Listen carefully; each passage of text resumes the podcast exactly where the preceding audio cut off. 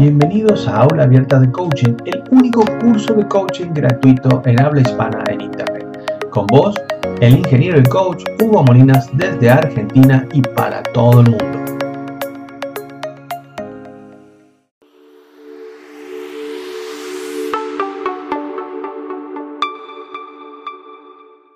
Bueno, hoy veremos esto, qué cuestionamientos, qué inquietudes se han trabajado en coaching. ¿Sí? Bienvenido entonces, sería la sesión 6 ¿eh? de nuestra aula abierta de coaching, curso de coaching gratuito por internet. El único que tenemos conocimiento que sea en habla hispana, que sea gratuito y abierto para todo el mundo, una horita por semana para poder compartir temas que nos ayuden, que nos den una amplitud eh, de mayor conciencia, de mayor conexión con la, con la gente, con nosotros mismos, con la realidad, con las personas, con nuestros colaboradores, con nuestras familias, ¿sí? Así que bienvenidos a todos los que están por el Zoom, ¿sí? Bienvenidos Cintia, Adela, Juan, ¿eh? y bienvenidos también los que nos van acompañando por Instagram, ¿sí? Que tenemos una horita en Instagram, no más que una horita. El Instagram es, es, eh, celoso con su espacio, pero bueno, cada, ¿eh? Mark Zuckerberg, danos un tiempito más, Mark, Mark, por favor. Danos un poco más. Pero bueno, Mark tiene sus, políticas. Igual les agradecemos a todos que nos acompañan, ¿sí? Bien. Entonces, este, como les comentaba, es, eh, recordamos, si recordamos rápidamente lo que vimos en sesiones anteriores, ¿no? Previously, ¿eh? Como hacemos, a mí me encantan las series, así que, como saben, ¿Cómo hacen en la serie? Previously on The Walking Dead. Bueno, lo mismo. lo mismo nosotros. Previously on. En la serie, ¿qué decíamos? Previously. Previously veníamos trabajando lo que era el concepto del coaching. ¿no? El coaching es un proceso de desarrollo personal. No es más que eso. Así que si piensan que el coaching es, es una misión de energía, es una. ¿eh? o es hablar con el más allá, o una cosa medio rara así. No, coaching son una serie de charlas y de conversaciones que tienen un coach y un coachee para ir explorando alternativas de acción para ir superando alguna etapa que el coachee, que es el cliente, el que quiere hacer el proceso de desarrollo personal, para superar una etapa, una inconformidad, un, un cuestionamiento, una inquietud, quiere lograr un resultado, quiere lograr un cambio. Entonces inicia un proceso de coaching. Hoy en día existe esta profesión moderna que se llama la profesión del coach. Antes los coaches eran solamente entrenadores deportivos, hasta hace unos 30 años atrás. Y a partir de, de, ahí para acá, los coaches también son, hay coach de vida, life coach se llamaba en inglés, y los coaches de vida son entrenadores en cualquier área de la vida. Entonces, de eso se trata. Vamos a ver cómo está yendo la transmisión acá en, en el internet. Porque tenemos que ver que la cosa esté funcionando. ¿eh? A ver.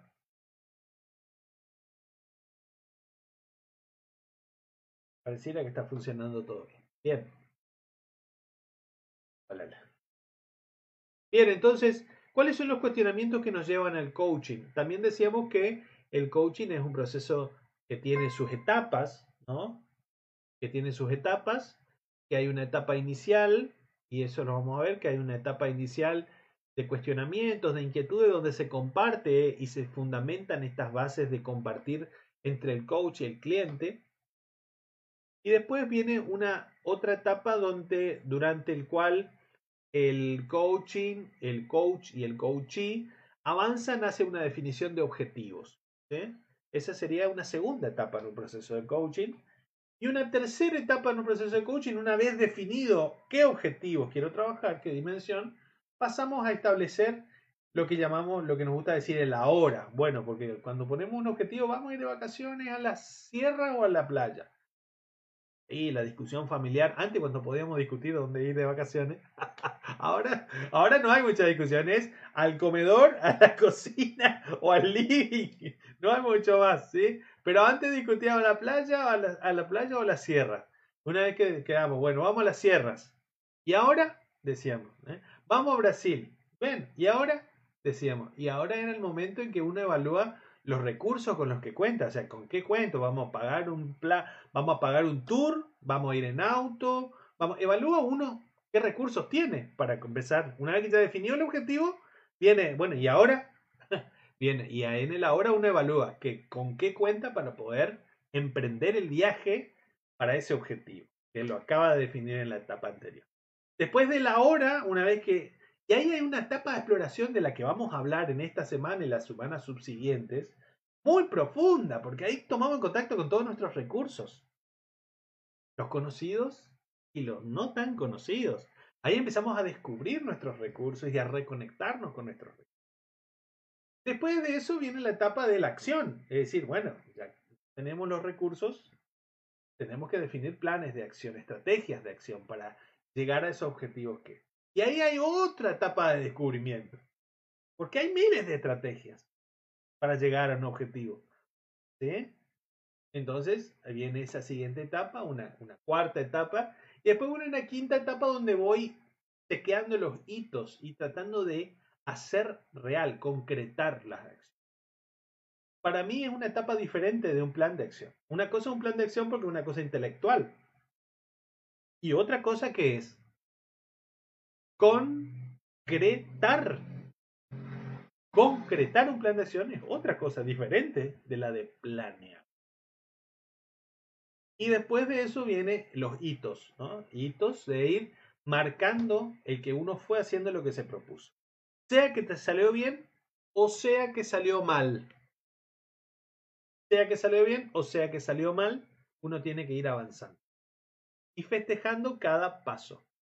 Y así, cuando uno va avanzando, se va acercando con el cumplimiento de esos hitos cada vez más a ese objetivo que se plantea. Bien, de eso se trata precisamente. Bien, ¿cómo se está escuchando hoy? ¿Se está escuchando bien? Porque cambié los auriculares, así que se tendría que escuchar mejor. Bien, bien, bueno, me alegra. Bueno, bienvenidos Iván, ¿eh? amigo de la casa también. Así que estamos, estamos conectados hoy también, algunos por, por aquí, algunos por el... Hola, ¿cómo estás? Algunos por el Facebook, otros, ¿eh? Otros por el... Eh, por acá por el Zoom. Bien, entonces, eh, como dijimos, todo esto, el proceso de coaching lleva sus etapas, ¿sí? Cuestionamientos, objetivos, definir el ahora, el ahora pasar a la acción, de la acción pasar a concretar, de concretar ir cumpliendo los hitos, ir avanzando en hitos, ¿sí? Y precisamente lo que vamos a seguir y estuvimos viendo en esta semana es todo charlando sobre esta primera etapa de cuestionamientos eh, que, que, nos llevan a... Y la vida está llena de cuestionamientos. Nos decíamos que es normal tener cuestionamientos en la vida, y más en esta situación que nos está pasando a todos, que nos está atravesando, ¿sí? No tener cuestionamientos es raro.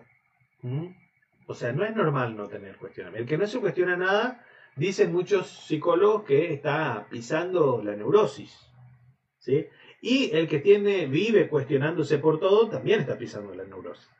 Entonces, hay ahí una curva donde hay una normalidad, hay una, un cuestionamiento normal es de la vida que uno se cuestiona cosas y aún así desarrolla mecanismos adaptativos, dirían los psicólogos, ¿no? mecanismos de afrontamiento, mecanismos adaptativos para ir superando esos cuestionamientos. Pero ¿cuáles son esos cuestionamientos de la vida? ¿Sí? ¿Cuáles son esos cuestionamientos de la vida? ¿Cuáles son esos cuestionamientos que eh, nos llevan a, a, buscar ayuda en un coach, ¿eh? A buscar ayuda en, en, alguien que nos pueda orientar, en alguien que nos pueda guiar. ¿Cuáles son? ¿Mm? ¿Cuáles son esas, eh, esas inquietudes? ¿Eh? Bien, de eso, de eso es la verdad la cuestión de hablar hoy. ¿Alguien tiene alguna idea? Bueno, yo he hecho un estudio, ¿sí? Yo he hecho un estudio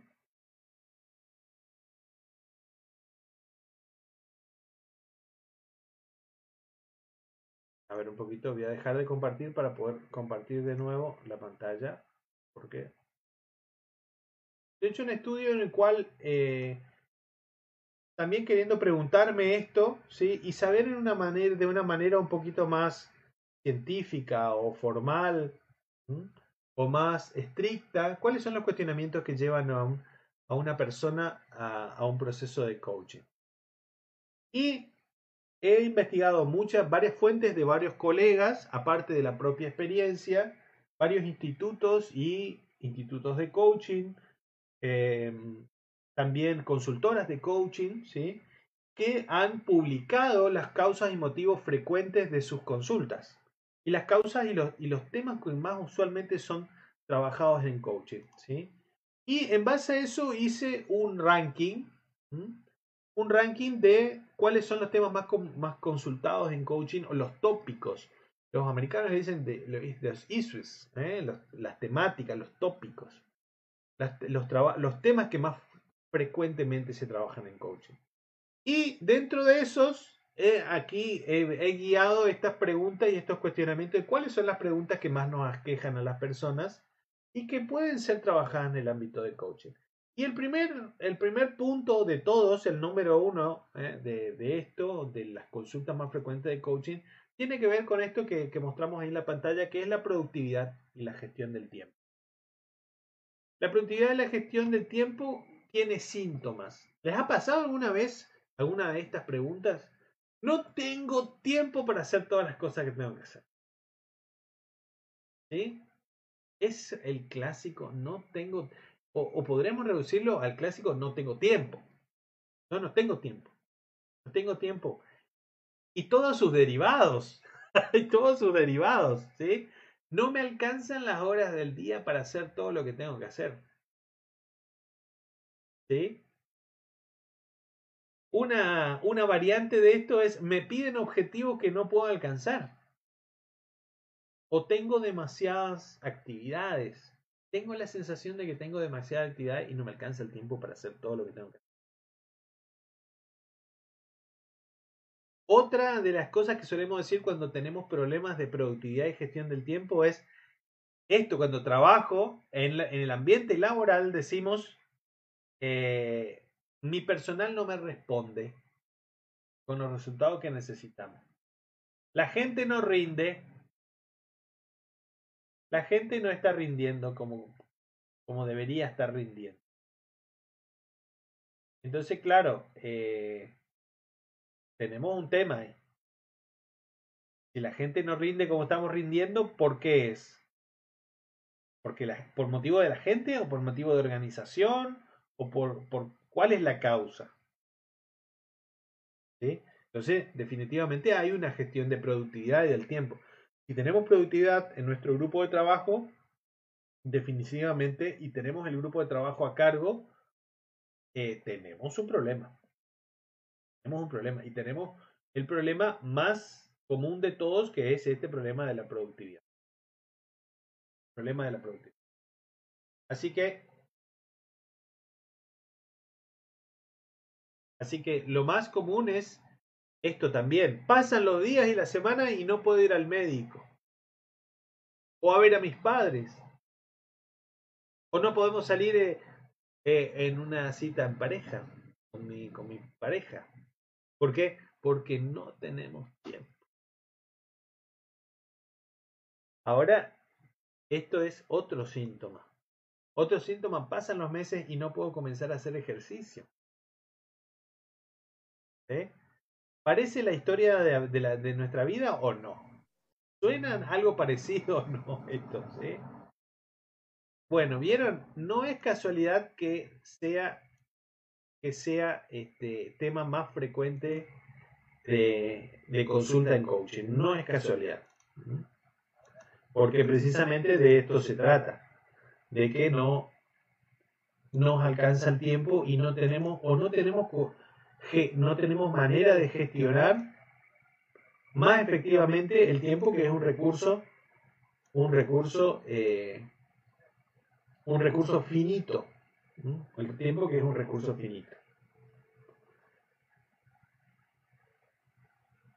Bien.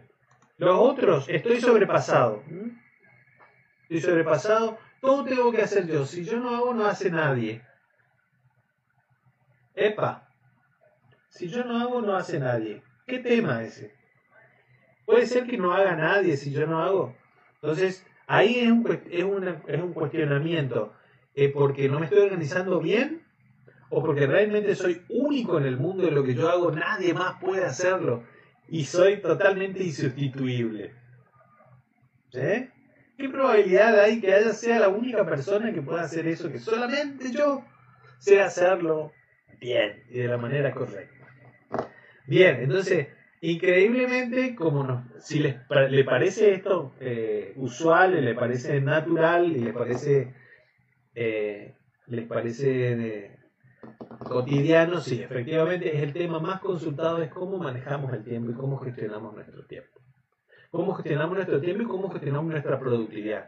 La sensación de que termina el día y no hicimos todo lo que teníamos que hacer. La sensación de que nos quedó siempre más temas. ¿sí? ¿Y dónde empieza y terminan las estrategias de acción para esto? Después vamos a ver en la etapa de estrategias de acción cuáles son algunos de los tips que se suelen trabajar y esa parte y esas sesiones van a ser muy jugosas porque le vamos a dedicar a cada tema una clase o una sesión completa del aula abierta de coaching. ¿sí? Pero ahora vamos a ponernos a enumerar nomás otros problemas. ¿sí? Si nos pasa, entonces, quédate en aula abierta de coaching porque en algún momento, en los meses siguientes, vamos a trabajar este tema durante una hora completa para ver, a ver cuáles son las estrategias usuales de acción para ir superando esto.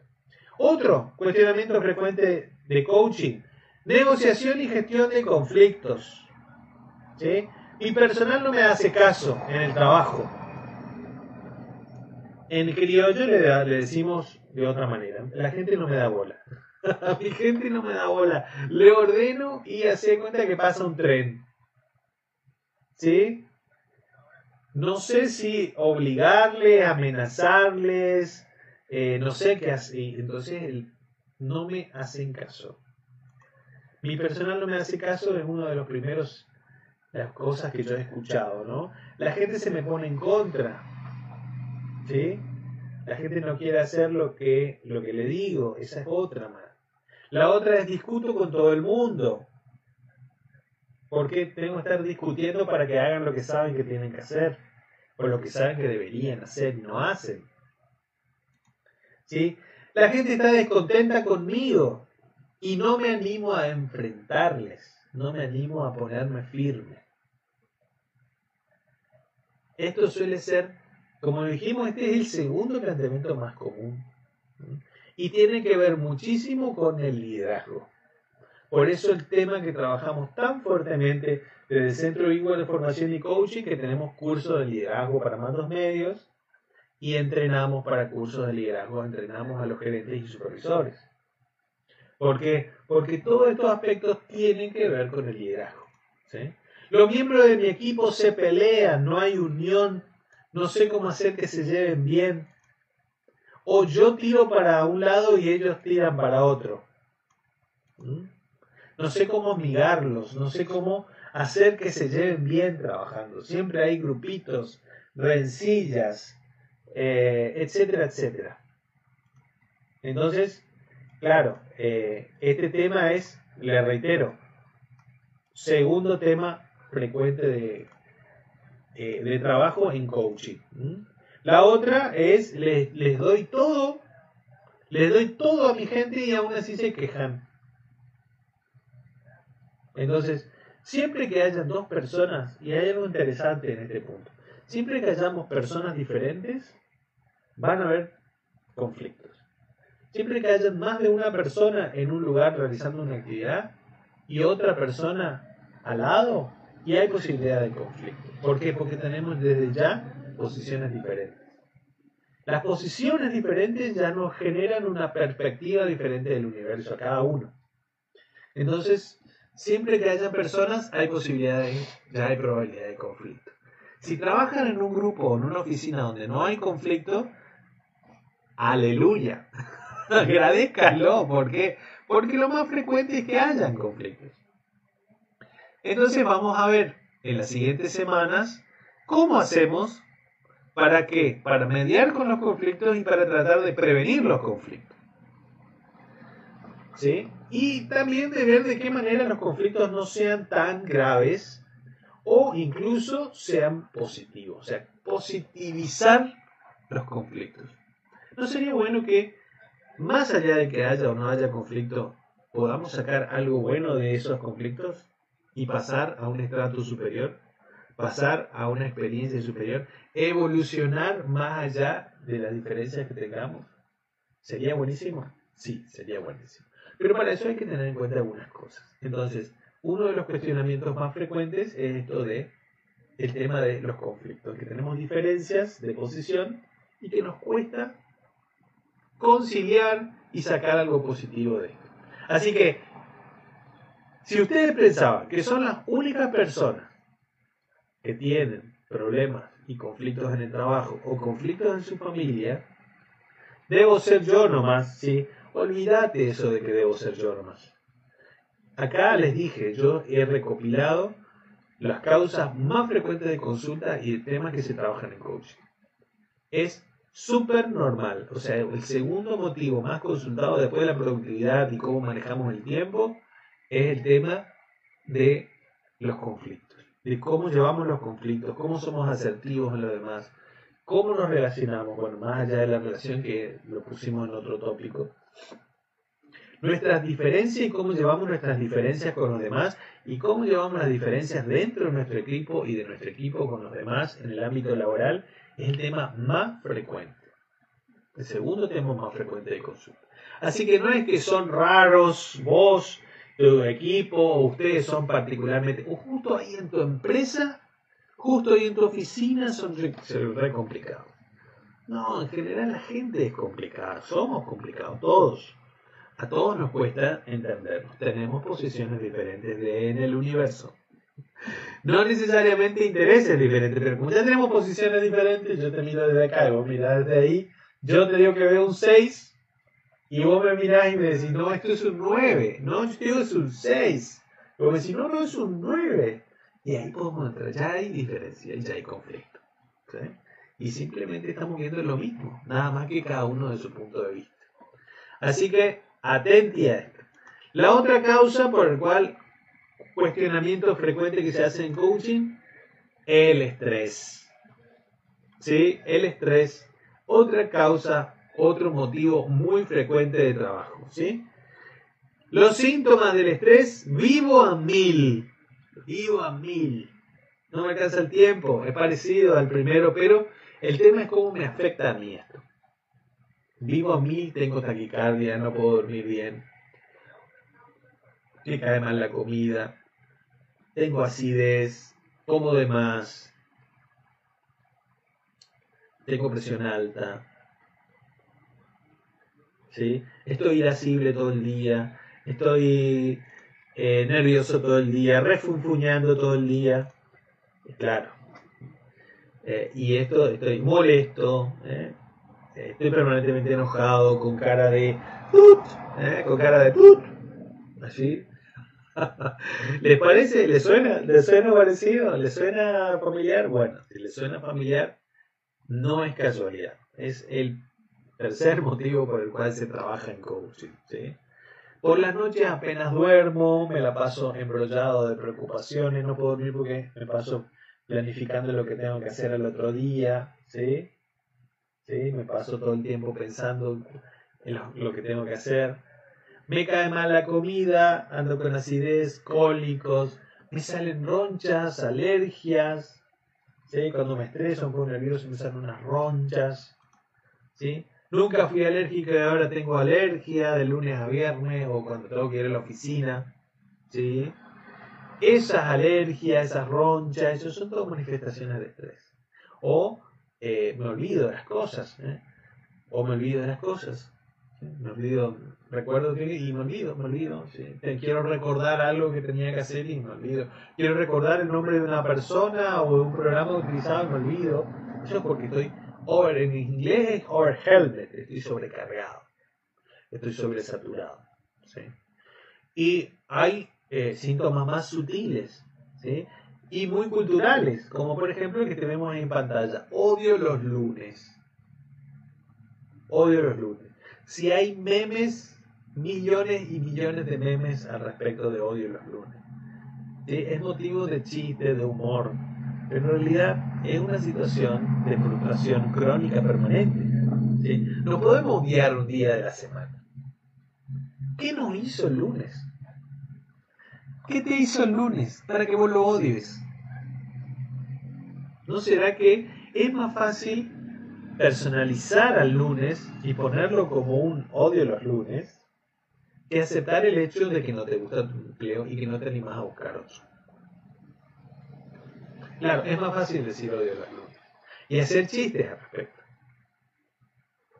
Es más fácil hacer eso que enfrentar la realidad. No me gusta mi trabajo, no quiero que me guste, no me animo a buscar otro trabajo. Pero eso es lo segundo, es más sincero. Y si somos sinceros, vamos a ganar paz. El contrario del estrés, la paz, la calma. Así que, importantísimo empezar a ser sincero. Mi casa es un lío, busca excusa en el trabajo para no volver temprano a mi casa. Es causa de estrés. O a veces pasa al revés, busco excusas en mi trabajo. O siempre me detienen, retienen cosas en mi casa que no puedo controlar y que me superan y no puedo llegar a horario al trabajo. Ambos son motivos y síntomas de que estamos sobrecargados, de que estamos viviendo una vida que está sobrecargada. Y el estrés se puede trabajar, porque hay un estrés, hay un nivel óptimo de estrés que podemos superar, que podemos soportar como personas. El, vivir sin estrés no existe, El vivir sin estrés, no, los seres humanos estamos diseñados para tener un cierto nivel de estrés óptimo. Pero también estamos diseñados que superado ese cierto nivel de estrés óptimo, nos haga daño. Y si no hay un nivel de estrés óptimo, nos aburrimos no hay motivación. Entonces, ¿a poco está bueno? Entonces, hay un nivel de estrés óptimo. ¿Cómo lograr ese nivel de estrés óptimo y recuperarnos? Eso es lo que trabajamos en coaching, en sesiones de coaching. Ese autodescubrimiento para llegar a ese nivel óptimo de estrés. Ni muy, muy, ni tan, tan, como diríamos. Ni muy, muy, ni tan, tan. Me pasó todo junto. ¿Cómo hacemos para superar el me pasó todo junto? ¿Les pasó que hay días que, son las 10 de la mañana y se dicen, hoy debería haber pasado de largo. hoy no debería haber amanecido. Hoy jueves debería haber amanecido viernes directamente, porque a las 10 de la mañana ya me pasaron 10 cosas.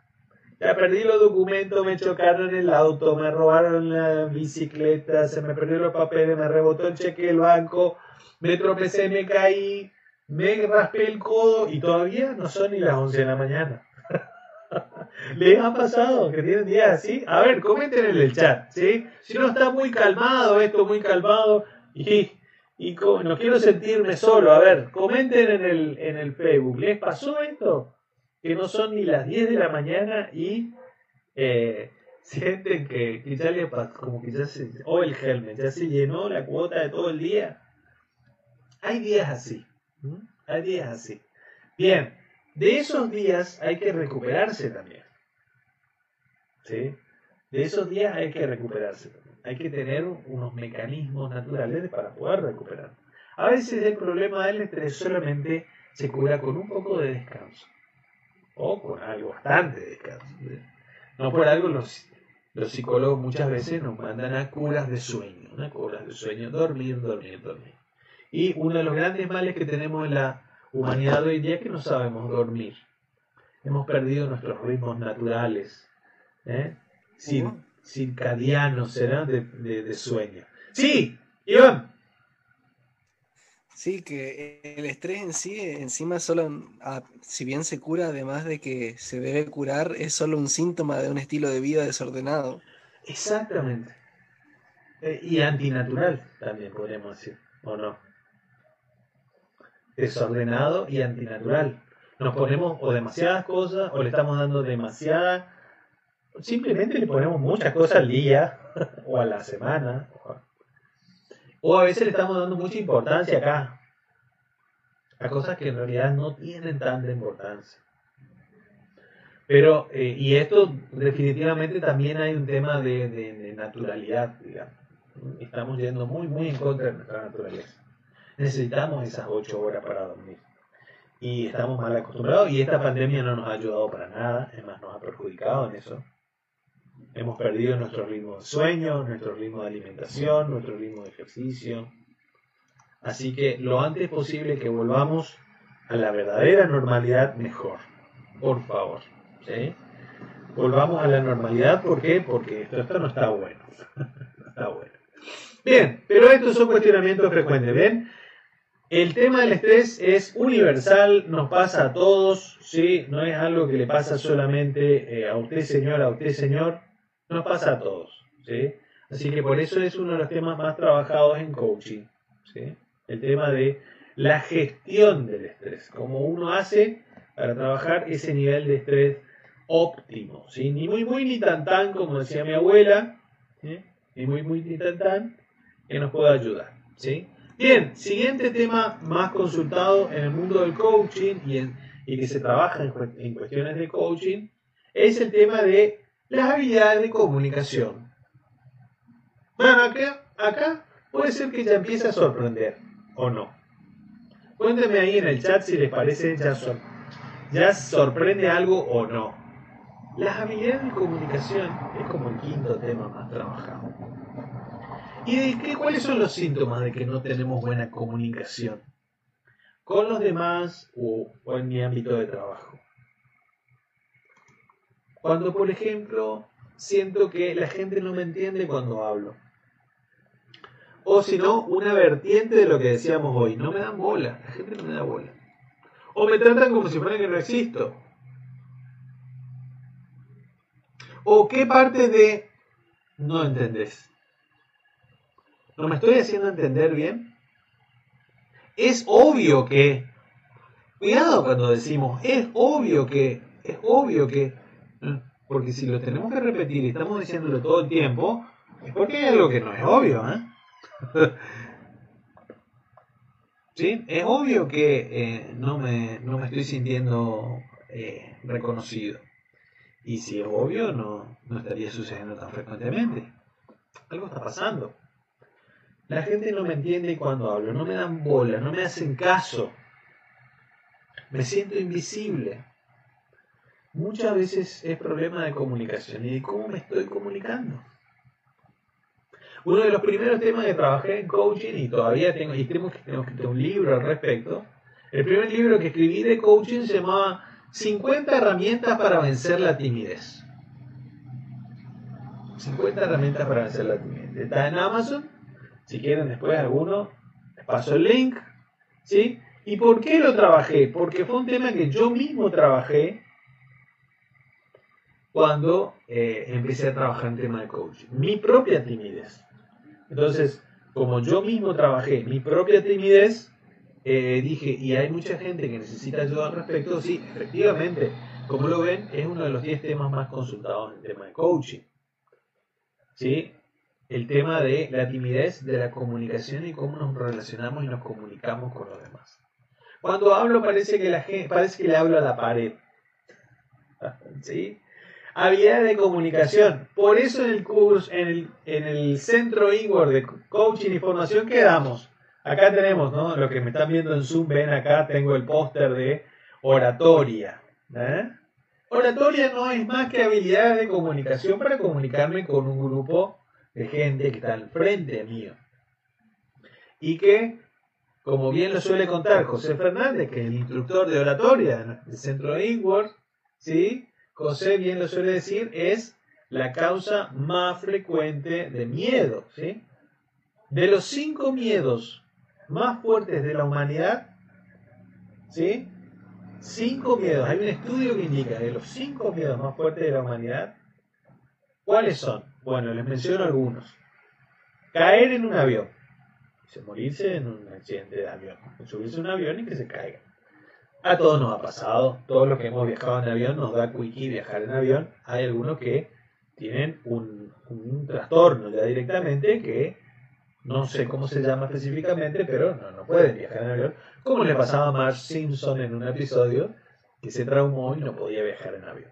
Bueno, lo mismo. Es un, es un trastorno eh, psicológico, ¿eh? un pánico que no puede manejar. Entonces, pero ciertamente da miedo viajar en avión. Da miedo, uno tiene que manejar eso para poder vencer un cierto, una cierta aprensión para viajar. Bueno, viajar en avión es uno de los miedos más frecuentes de los seres humanos, ¿sí? Ser raptado o ser asaltado, sufrir un hecho de violencia, otro de los miedos más frecuentes. Ser eh, atacado por terroristas es otro de los miedos más frecuentes de la humanidad. Varios así, de los cinco miedos más frecuentes de la humanidad, uno de los miedos más frecuentes es hablar en público. Pero a diferencia de los otros cuatro del top five de los miedos de más importantes de la humanidad, hablar en público, el público es el único miedo que no va a matarte. Sí, amigo, porque no hay ningún registro de alguien que haya muerto por miedo a hablar en público. Sea, nadie se cayó muerto en un escenario de miedo a, tener que hablar en público. O sea, por lo menos no hay registro. Entonces es un miedo totalmente injustificado. Es un miedo que es totalmente agrandado, infundado. Sin embargo, es uno de los cinco miedos más usuales de la naturaleza humana. Entonces, fíjense lo importante que son aprender, lo que importante que es aprender a comunicarnos. Y esta duda de cómo nos estamos comunicando, esta inquietud, esta insatisfacción de que no me estoy comunicando bien, no me escuchan, no me ven, o no me estoy expresando bien, no lo estoy diciendo bien, se están aburriendo, ¿sí? Eh, me genera un malestar. Yo podría sentirme mal, por ejemplo, en este momento, en que solamente hay, escuchándome, tres personas. Preparamos toda una tecnología para que tratar de que a la mayor cantidad de gente posible y solamente ustedes, dentro de Zoom, nos están escuchando tres personas. En cambio, tengo la misma energía, entusiasmo, pasión, gana y alegría de que se estuvieran escuchando 3.000 personas o 300.000 personas o 3 personas. ¿Por qué? Porque mi motivación es intrínseca. Y ahí reside la fortaleza. Entonces, uno tiene que tener en claro cómo y qué comunica y cuándo. Y esa seguridad personal la ganamos mm, prioritariamente desde la motivación del por qué hacemos y para qué hacemos las cosas. Pero nuestra habilidad de comunicación reside en una de las nuestras principales fuentes de frustración. No nos estamos comunicando bien. O no me escuchan, no me entienden, o estoy invisible, ¿eh? o siento que no entiendo a la gente. Yo no entiendo a la gente. ¿Ha escuchado esto? ¿Ha escuchado esta frase? Yo no entiendo a la gente. Yo no entiendo esto de la gente. Eh, cuando hablo con mis colaboradores siempre terminan en silencio. No logro que aporte. Bueno, esto cuando uno lidera un equipo, hay veces que no puede hacer que la gente hable, que la gente se comunique. O como por ahí ha pasado o pasa, ¿sí? Tengo algún, algún, he visto algún caso de algunos líderes de algunos equipos que dicen, por favor, confíen en mí, confíen en mí, ya les he dicho que tienen que confiar en mí. ¿Sí? ¿Y qué le parece que surge de esto? ¿Surge confianza? ¿Inspira confianza? No inspira. Porque estamos comunicando, porque estamos comunicando a los gritos que confíen en mí, ¿sí? Pero totalmente, es como dice Homero Simpson, ¿por qué todo lo que azoto me abandona? Siempre digo yo, es lo mismo, es como ser un Homero. Azoto y quiero que la gente me quiera. Le pego a la gente con mi voz, con mi tono de voz, con mi palabra y, espero que ellos me respondan con cariño, con lealtad, con aceptación, con seguimiento. No, no es, no es así. Entonces, es muy importante, es muy importante cómo nos comunicamos. Y es una causa frecuente. Todo esta es otra muy común. ¿sí? Dígame si no la han escuchado, quizás no la han sentido. Todos están contra mí. Nadie me entiende. Todos en esta empresa están contra mí. ¿sí? El jefe está contra mí, mis compañeros están contra mí. ¿La han escuchado? ¿La han escuchado? ¿Sí? Todos en esta empresa están contra mí. Todos en este sector están contra mí. Lo que pasa es que todos en este grupo están contra mí. ¿Sí? ¿En qué probabilidad estadística hay de que todo esté en contra. ¿Qué probabilidad estadística hay? ¿No será que algo tiene que ver cómo vos te comunicas? ¿Eh? Yo tenía, una vez conocí un caso de un colaborador que decía, no sé por qué la gente se pone contra mí si yo le digo la verdad la cara de frente, le digo todas las cosas, le guste o no le guste, yo soy sincero, no sé por qué no me quieren. sí, wow, wow. ¿No sabés por qué, en serio? Sí, por Dios, esa persona no podía estar ni 10 minutos porque su sinceridad te mataba, te acribillaba. ¿Sí? ¿Cómo logramos una sinceridad sin crueldad? ¿Cómo logramos ser asertivos y no crueles? Difícil. Por eso la maestría en, en comunicarse. Por eso es tan importante aprender a comunicarse. Y no nos enseñan a comunicarnos. Si no aprendimos en casa y venimos cableados con un chip de unos padres que hablaban fuerte, o nuestros padres no hablaban con un, con un cintarazo, con, una zapa, con la chancla, o con la regla, como los antiguos abuelos, ¿eh? o habían formas de comunicarse como, dar siempre regalos, regalos, regalos, regalos, regalos para, tapar, ¿sí? o se decían cosas a través de se sacaban los trapitos al sol todo el tiempo, todo el día, y esa era la forma de comunicarse, con sorna, con, con ironía, con sarcasmo permanente, y a lo mejor esa es la manera en que yo sé comunicarme. Y un buen día me encuentro que la gente no me entiende, con estas cosas que vemos acá en la pantalla, que no me entiende, que me llevo mal con la gente, ¿sí?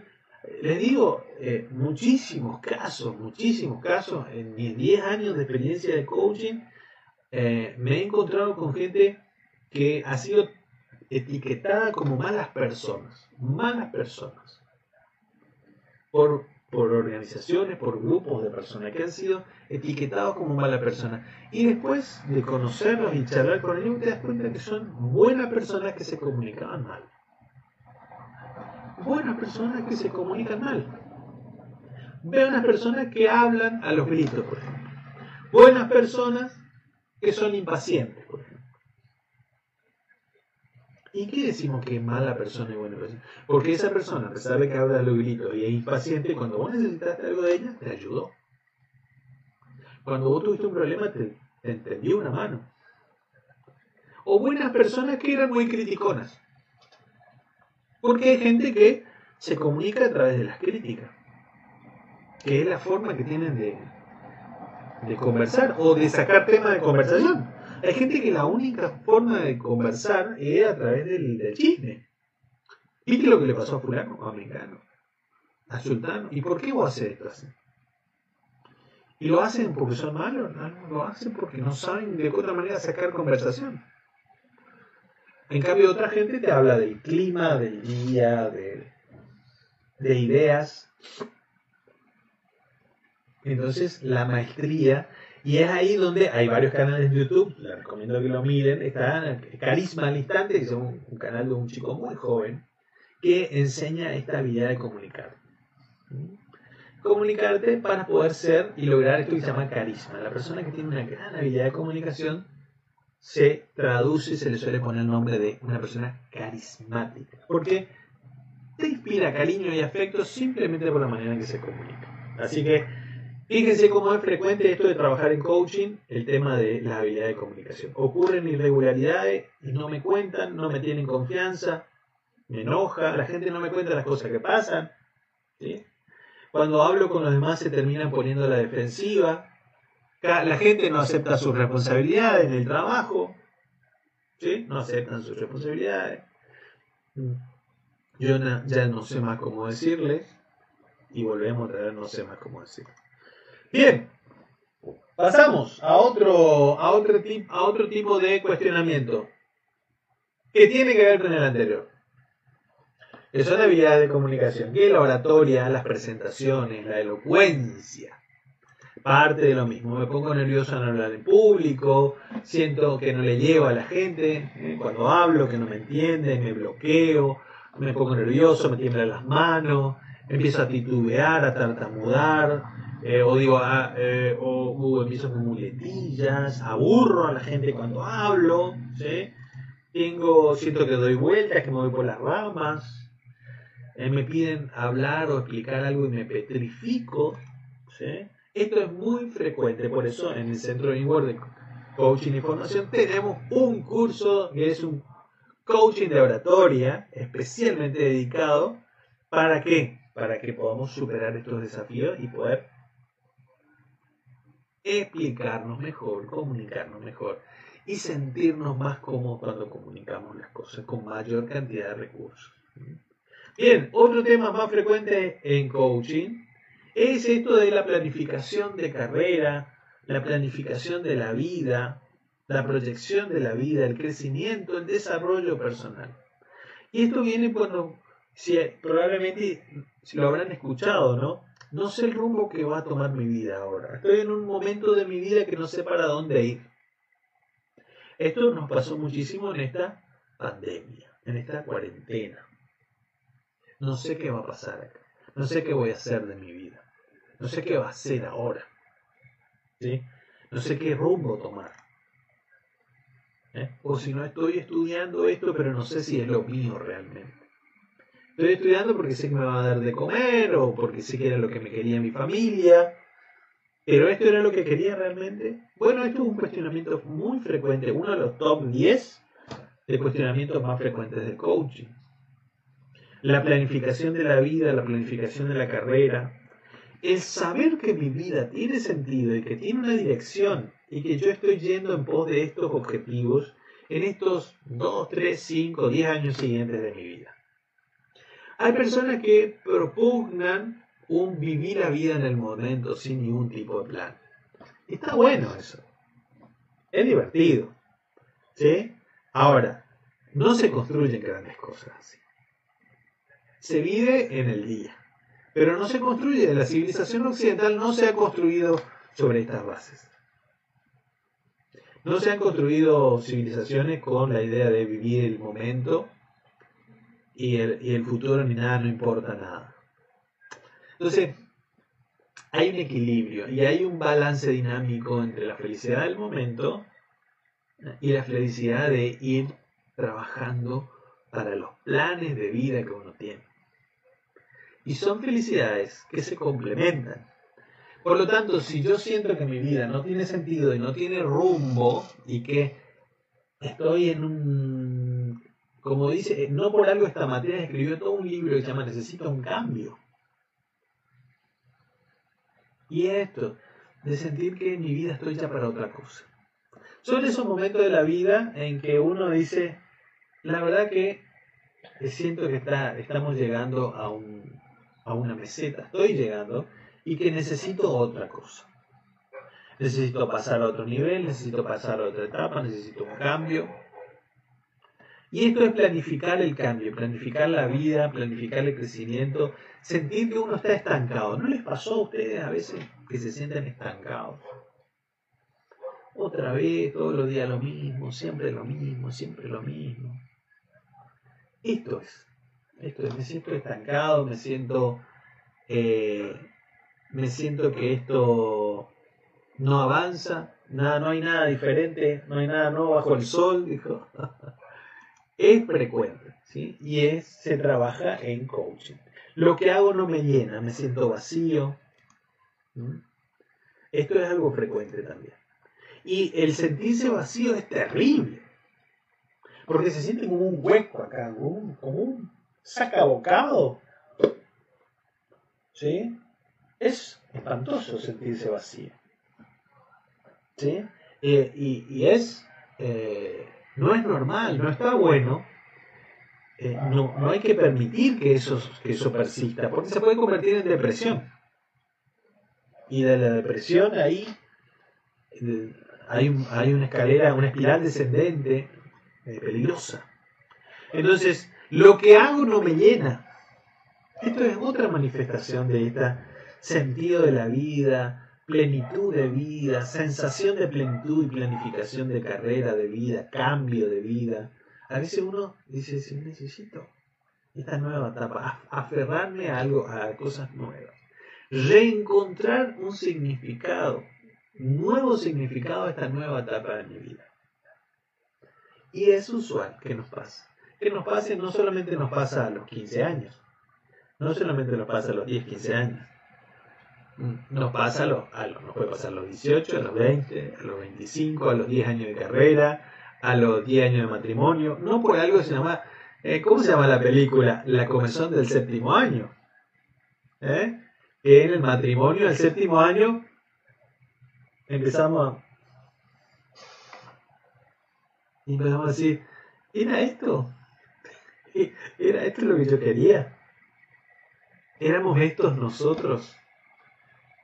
¿Por qué? Porque los seres humanos tenemos lo que se llama un mecanismo de adaptación hedónico, nos acostumbramos a las cosas. Y por eso, menos mal, yo digo gracias a Dios, porque creo en Dios, ¿no? Dios nos regala la posibilidad de volver a darle significado a las cosas. Nos regala la posibilidad de poder reinventar nuestro significado. Por eso nuestro cerebro es plástico y se puede ir amoldando y adaptando y tenemos la capacidad de crear y diseñar lo que queremos ver en nuestra vida. Así que todo este cuestionamiento, esta insatisfacción, esta inquietud con la vida en general, se puede resolver.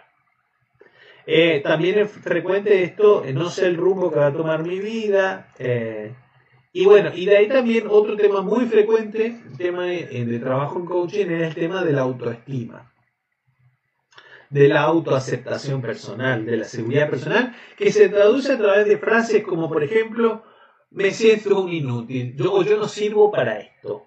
¿Han escuchado esto? ¿Le ha pasado? Yo no siento, yo no sirvo para esto. Esto a mí no me va. Mi jefe me vive llamando a la atención por todo. Yo no sé si, si soy yo un idiota o es él el idiota. Debe ser que tiene razón. No sé, la verdad que, la verdad que dudo. Siento que nadie se va a fijar en mí porque soy, porque soy gordo, porque soy tonto, porque soy feo, porque soy alto, porque soy negro, porque soy blanco. Esta falta de seguridad debería ser normal en la, en la, en la adolescencia y debería dar paso a una seguridad natural con el paso de los años, con la llegada de la adultez pero a muchos de nosotros nos queda. Nos queda esta duda de, eh, de tengo miedo de comenzar este proyecto, no sé si tengo todo lo que necesita, ¿quién me asegura que me va a salir bien? No sé qué hacer. ¿Sí?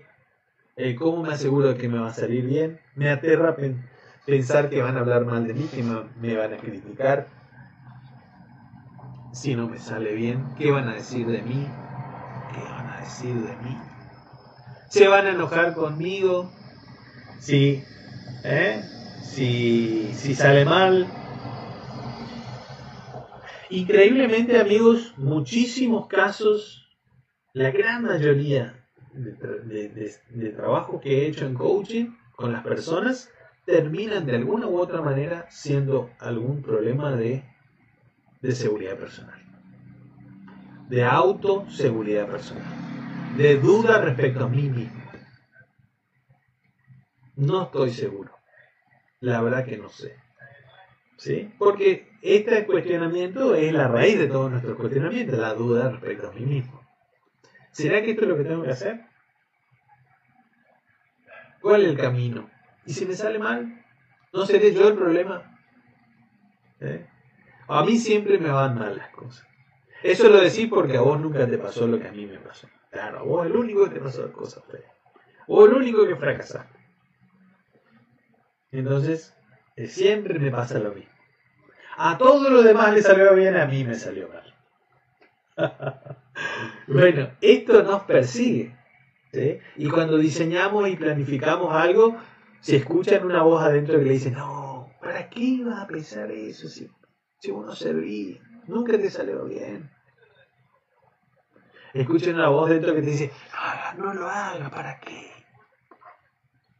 Y si fallas, lo mismo, perdido el tiempo.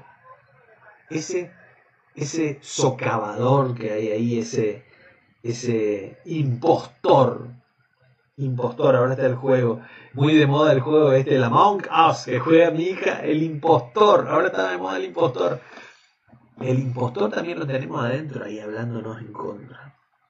Y haciéndonos dudar de nuestras capacidades y de nuestros talentos. Entonces, identificar a ese impostor, marcarlo y darle para que tenga, educarlo, es tarea frecuente dentro del tema de coaching. En el trabajo eh, no llego ni a uno ni a otro. Llego a casa del trabajo, trabajo a casa, me reclaman que viajo mucho, me reclaman que no estoy en casa. Todo este tema de que no me alcanza el tiempo y no logro balancear mi vida personal con mi vida laboral también es un tema muy frecuente. Trabajo en coaching. Otro tema dimensión de trabajo en coaching frecuente es el tema de planificación de objetivos de vida y metas de vida. Se parece mucho a lo que charlamos, ¿no? Pero en esto de que no sé qué quiero para esta etapa, necesito un cambio, ¿sí? Ya lo mencionamos anteriormente. Otro nuevo tema que uno trae, que también se trabaja mucho en coaching, es esto de adaptarse al cambio. Así que por eso es que en esta pandemia nos viene bien tener algo de coaching y hacer un espacio de coaching. Porque adaptarnos a un nuevo lugar, adaptarnos a un nuevo barrio, adaptarnos a una nueva oficina, adaptarnos, todo el cambio nos lleva a estrés. Porque recuerden que nuestro cerebro no le gusta cambiar, es un ahorrador de energía, entonces no le gustan los cambios. Y esta pandemia, este COVID, este coronavirus nos cambió la vida a todos. Entonces nos estresó a todos y mucho más particularmente algunas profesiones en particular. La profesión de padre, por ejemplo. los padres, estamos con todos los pelos de punta, así que, porque tenemos que ser padres, tenemos que ser docentes también. Y los docentes, ahora no solamente tienen que ser docentes, tienen que ser técnicos informáticos y docentes. ¿Sí?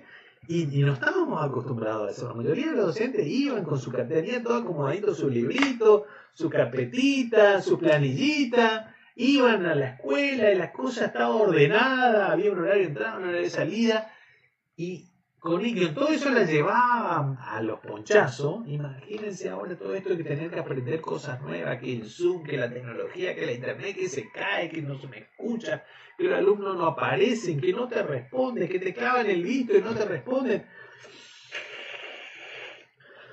Estrés, estrés, estrés. Todo se puede trabajar con coaching. Hay que acostumbrarse a los cambios. Y hay que adaptarse, hay que desarrollar una habilidad de adaptarse a los cambios. Y adivinen qué amigos, los cambios no van a parar. Así que tenemos la oportunidad fantástica de aprender a cambiar. Y entrenarnos en esto del cambio. ¿Por qué? Porque no van a cambiar. ¿sí? Va a seguir. ¿sí? Chao Instagram. Nos vemos. Se está terminando el tiempo en Instagram. ¿Sí? Bien, y como no, no va a cambiar, este, vamos a tener la posibilidad de seguir entrenando para, mejorar. ¿sí? Adaptarse a un nuevo lugar, dejar de sentirse raro, sapo de otro pozo, ¿sí? cuestionado, bueno, todo esto tiene que ver con el cambio.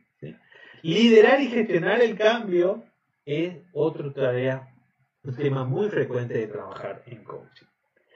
Algo que tiene que ver, otro tema de trabajo muy frecuente en coaching, es esto de delegar tareas e involucrar a otros, ¿sí? Y que tiene que ver un poco también con el liderazgo, ¿eh? creer que yo soy el único que puedo hacer esto, entonces estoy sobre saturado porque yo, pero no desarrollo esa habilidad de ver a ver quién, cuáles son mis actividades, qué es lo que sí es clave que haga yo, qué es crítico, qué es delegable, qué no es delegable es reprogramable y así, ir reorganizando. Y no saber parar. ¿Por qué? Porque en, ningún lado, ni pónganse a pensar, ni en la escuela primaria ni en la secundaria, nos enseñan a delegar. Eh, en la escuela aprendemos que si no hacemos la tarea, nos castigan, sacamos una mala nota. Si trabajamos en grupo y no hacemos la parte que te corresponde, sacas mala nota. Si no terminas haciendo lo que a los otros también tienen que hacer, también sacas la mala nota. Entonces, Solamente dos cosas se aprenden. Como no trabajamos bien en trabajo de equipo en las escuelas, ¿eh? se apoya, el que no trabaja se apoya sobre el que trabaja. El que trabaja se esfuerza el doble, el triple. Entonces, ¿qué aprende? Que aprende que trabajar en equipo no sirve. Que lo único que sirve es para que te abusen. Y el otro aprende que siempre hay un tonto, para no decir un boludo, que puede hacer lo tuyo. Todas malas lecciones aprendidas porque porque no trabajamos de la manera de cómo hacer involucrarnos todos en la tarea y cada uno puede hacer su parte. ¿Sí? El primer trabajo de equipo que le dieron a mi hija, me acuerdo, era en la primaria en tercer grado. En cuarto grado era. Tercer grado, cuarto grado. Y le dije, ¿la maestra le explicó cómo trabajar en equipo? No. Lo mismo pasó en quinto, en sexto, en séptimo, en primer año de la secundaria, segundo año de la secundaria. En algún momento le dije, la maestra les enseñó cómo trabajar en equipo, cómo dividir roles, cómo medir el avance, cómo marcar hitos, cómo planificar, cómo comprometerse entre todos, cómo definir un propósito, una visión entre todos, qué vamos a hacer en caso de que algo falle, por qué es más importante el trabajo de todos en el equipo que el trabajo de uno solo. No, no enseñamos esto. Y porque no enseñamos esto, no aprendemos a trabajar en equipo. Y después en el trabajo nos cuesta tanto. Nos cuesta tanto hacer las cosas. Entonces, otro de los temas más consultados en coaching, mayores relaciones y mejorar nuestras relaciones interpersonales. Qué difícil llevarnos bien. ¿Con quién nos cuesta más llevarnos bien? ¿Con las personas? ¿Con los extraños? ¿Con no, con la familia, con los hijos, con la pareja, con los jefes, a los que vemos todos los días. Con ellos son nuestras relaciones más intensas y nos cuesta más aprender a desarrollar. Lo más común, me dieron un ascenso, pero mis hijos no me hablan. Tengo éxito en mi trabajo, pero mi familia me reclama presencia. Hace años que estoy peleado con mis padres y hermanos. ¿Hace cuántos de nosotros están peleados con su familia? ¿Hace cuántos años? No tengo amigos, solo tengo aduladores. Los domingos me deprimo porque la paso solo. Todos mis compañeros de trabajo están contra mí. Tengo éxito, pero estoy por perder mi matrimonio. Todo esto es balance de relaciones y relaciones sanas. Y una de las claves para la felicidad es poder tener relaciones saludables ¿eh? y armoniosas con los demás. Bueno, después están algunos otros temas menos consultados, pero igual muy interesantes y muy necesarios, como ser tolerante con lo diverso y lo diferente. ¿sí? No me adapto a esta cultura, no entiendo cómo se manejan, no entiendo cómo se manejan en esta oficina, no entiendo cómo se manejan en esta empresa, ¿sí? Las relaciones en el trabajo, otro gran tema, ¿sí? Me llevo mal con mis compañeros, me voy solamente para cobrar, no hablo con nadie, o mi jefe está enojado conmigo, hace dos días que no duermo, hace tres días que no como porque, porque mi jefe me retó, o me insultó, o me, humilló en frente de todos, ¿sí? es gran tema de trabajo de cómo mejorar mi trabajo, eh, de cómo desarrollar habilidades, ¿sí? Alineación de vida y valores, ¿sí? Yo tenía, me acuerdo en el caso anterior, esto de cómo llevarme mejor con mi trabajo, en un, en un caso, un, amigo mío, eh, me dice, un amigo mío de la secundaria, me dice, necesito hablar con vos como coach. Ah, buenísimo, le digo, bueno, y, y después de comentarme me dice, tengo problemas con mi, con mi trabajo, todos me odian. mi jefe no me quiere, mis colegas no me quieren, mis dependientes no me quieren, nadie me quiere porque están... Y bueno, y después de hablar de pero ¿cómo que nadie? Nadie, nadie te quiere, no, nadie me quiere porque yo soy directo, soy franco, soy honesto, digo lo que tengo que decir, y ellos son todos corruptos, todos acomodados políticos, como yo no soy así, todos los adentro eran el problema. Y después de que trabajamos uno, dos, tres charlas, naturalmente os voy a decir, eh, al final entonces, hablar con vos me hizo bien porque me di cuenta que al pedo quejarme, me dice. ¿Por qué? Porque el único que puedo cambiar soy yo. O sea, vos no vas a resolver ninguna situación en mi trabajo. El único que puede hacer es aprender a cinturar, o aceptar, o hacer firme cuando tengo que hacer con mis valores, y no esperar que lo otro cambie. dice, pero era, esto resultó ser mucho más rápido darme cuenta, pero es doloroso, me dice. Porque uno en el fondo tiene ganas de que las cosas cambien mágicamente. De que el coach me encuentre una técnica para poder demostrarles a todos que son unos imbéciles Y, y, y, qué baldazo de agua fría cuando uno descubre que no hay una manera de mostrarle a todos que son unos imbéciles, de que lo único que uno puede es adaptarse, ser asertivo, estar en paz con, mi, con mis valores y con mi conciencia y ser lo más amable posible en el proceso. Nada más. Así es.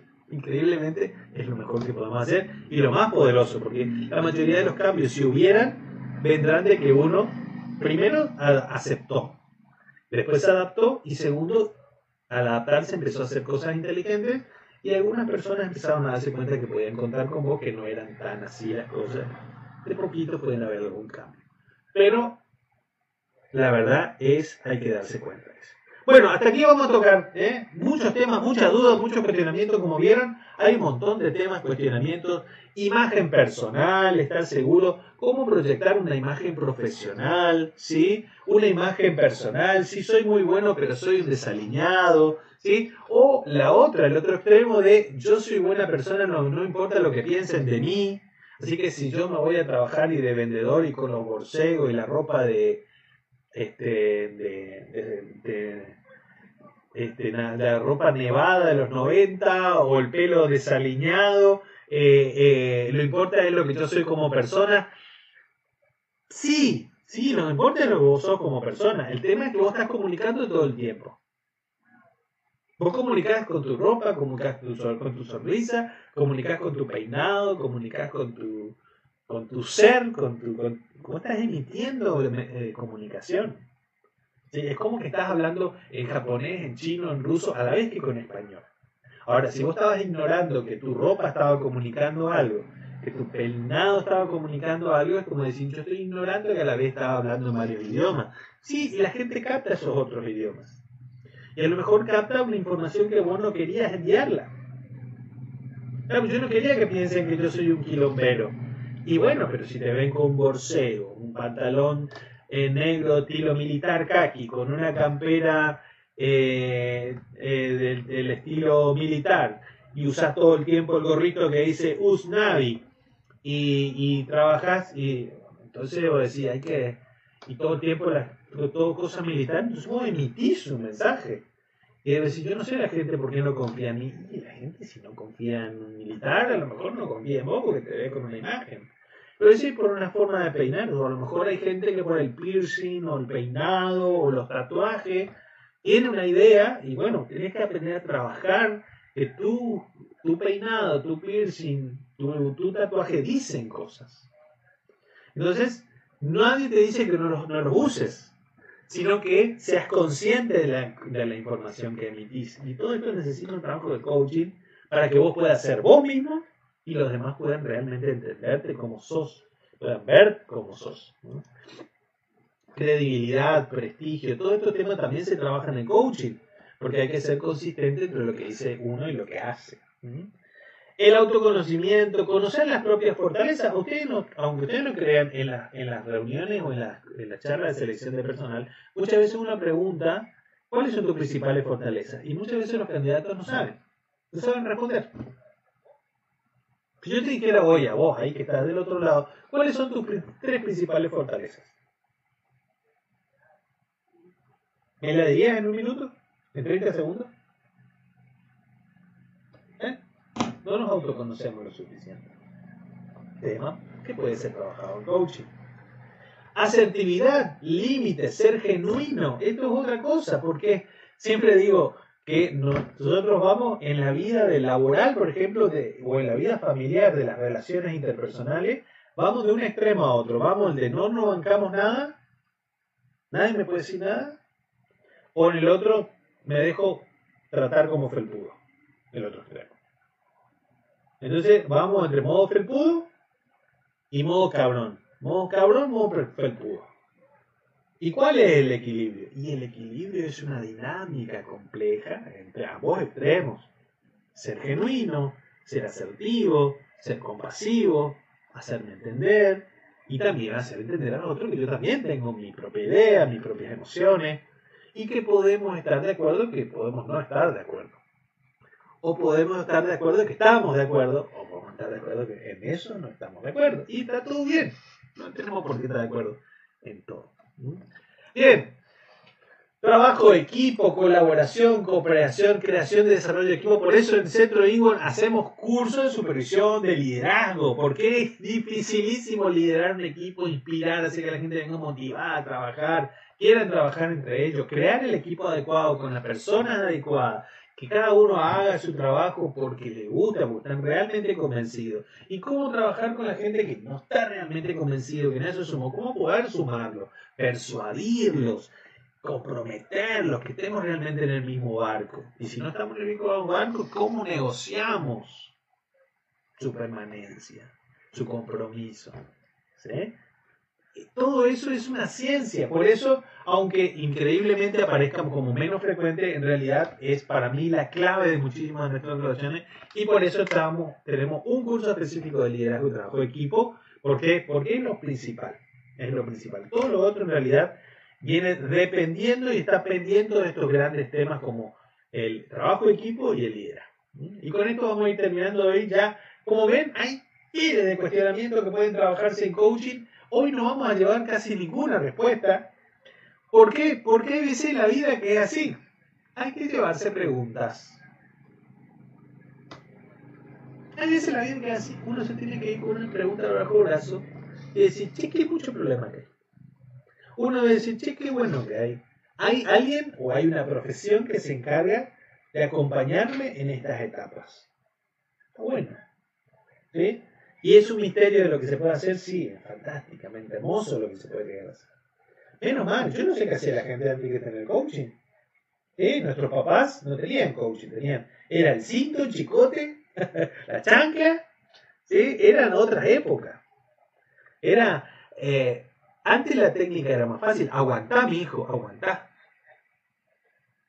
Y hoy a, nosotros, ni a nosotros, ni a nuestra generación, ni a nuestros hijos, ni a nuestros nietos ya no nos alcanza todo aguantar. Tenemos que buscar otras alternativas. Hay otras. Y el coaching ayuda mucho a encontrarlas. Así que bueno, ¿algo, algo quedó? ¿Alguna consulta? ¿Alguna duda? Algo que quedó resonando de la sesión de hoy, sí, hoy nos extendimos un poquito más, arrancamos un poquito más tarde y nos extendimos un poquito más. ¿No? ¿Sí? ¿No? ¿Algo? Lo espero el lunes que viene con un invitado, con un invitado de lujo, ¿sí?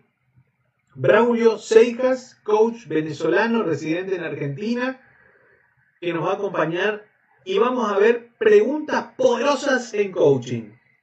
Porque estos son nuestros cuestionamientos, pero ¿cómo ahondamos en nuestros cuestionamientos? ¿Cómo sacamos un poquito lo que hay en el fondo? A ver qué hay ahí. Tric, tric, tric, tric, tric, ¿Qué hay un poquito acá? Si nos ponemos el casco de mineros sobre nuestro ser, sobre nuestra persona, y tenemos la cuerda y empezamos a bajar a las profundidades de nuestra mente, de nuestras emociones, de nuestro ser, vamos a encontrar cosas y Braulio nos va a acompañar con preguntas poderosas. Y hay preguntas que son muy poderosas que si las masticamos las podemos usar en la vida diaria y las podemos usar para mejorar nuestras relaciones de trabajo, nuestra relación como líderes de equipo, nuestra relación con nuestros compañeros, con nuestra familia, ¿sí? Y son preguntas simples pero muy poderosas. Y de esas vamos a hablar la semana que viene. Preguntas poderosas en coaching. ¿sí? Coaching es de por sí la gran disciplina de las preguntas y de la escucha. Así que vamos a trabajar preguntas poderosas. Muchas gracias a todos. Gracias Adela por acompañar ¿eh? al pie del cañón ahí. Gracias Cintia. Gracias Juan por acompañarnos y todos los que nos vieron por ahí desde el Facebook, desde el Instagram. Sí, un gusto tenerlos sí, y contar con ustedes. Bueno, muchísimas gracias y eh, los espero la semana que viene con invitados, porque ya la idea es ir teniendo invitados para que esto no sea tan aburrido, porque si no, Hugo solo habla, esto es muy aburrido.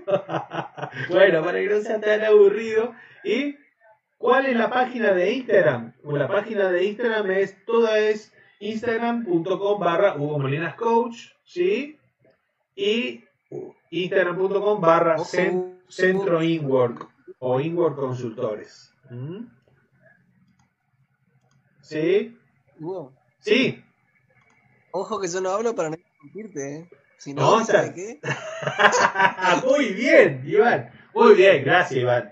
Sé que tenés. Mira, facilidad, de, eh, problema de comunicación Iván no tiene. Muy bien, Iván. Ustedes sabemos que ese problema no tiene.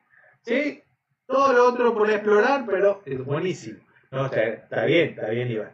Eh, buenísimo, te agradezco. No, pero siempre es bueno por ahí aportar alguna cosa y escuchar de, de varios, porque la idea también en este espacio era generar invitaciones, porque siempre es lindo, en la charla uno va interactuando y la audiencia también va sacando cosas, ¿no? Siempre, si no, siempre el que piensa en un sentido, eh, eh, siempre se puede, de la interacción, del conversatorio, se disfruta.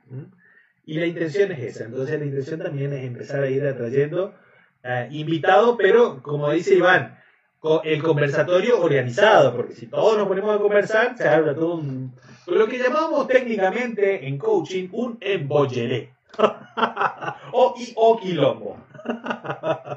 Bien, muchas gracias a todos y entonces nos vemos la semana que viene, ¿sí? El próximo lunes a las 19 horas. Chao, chao.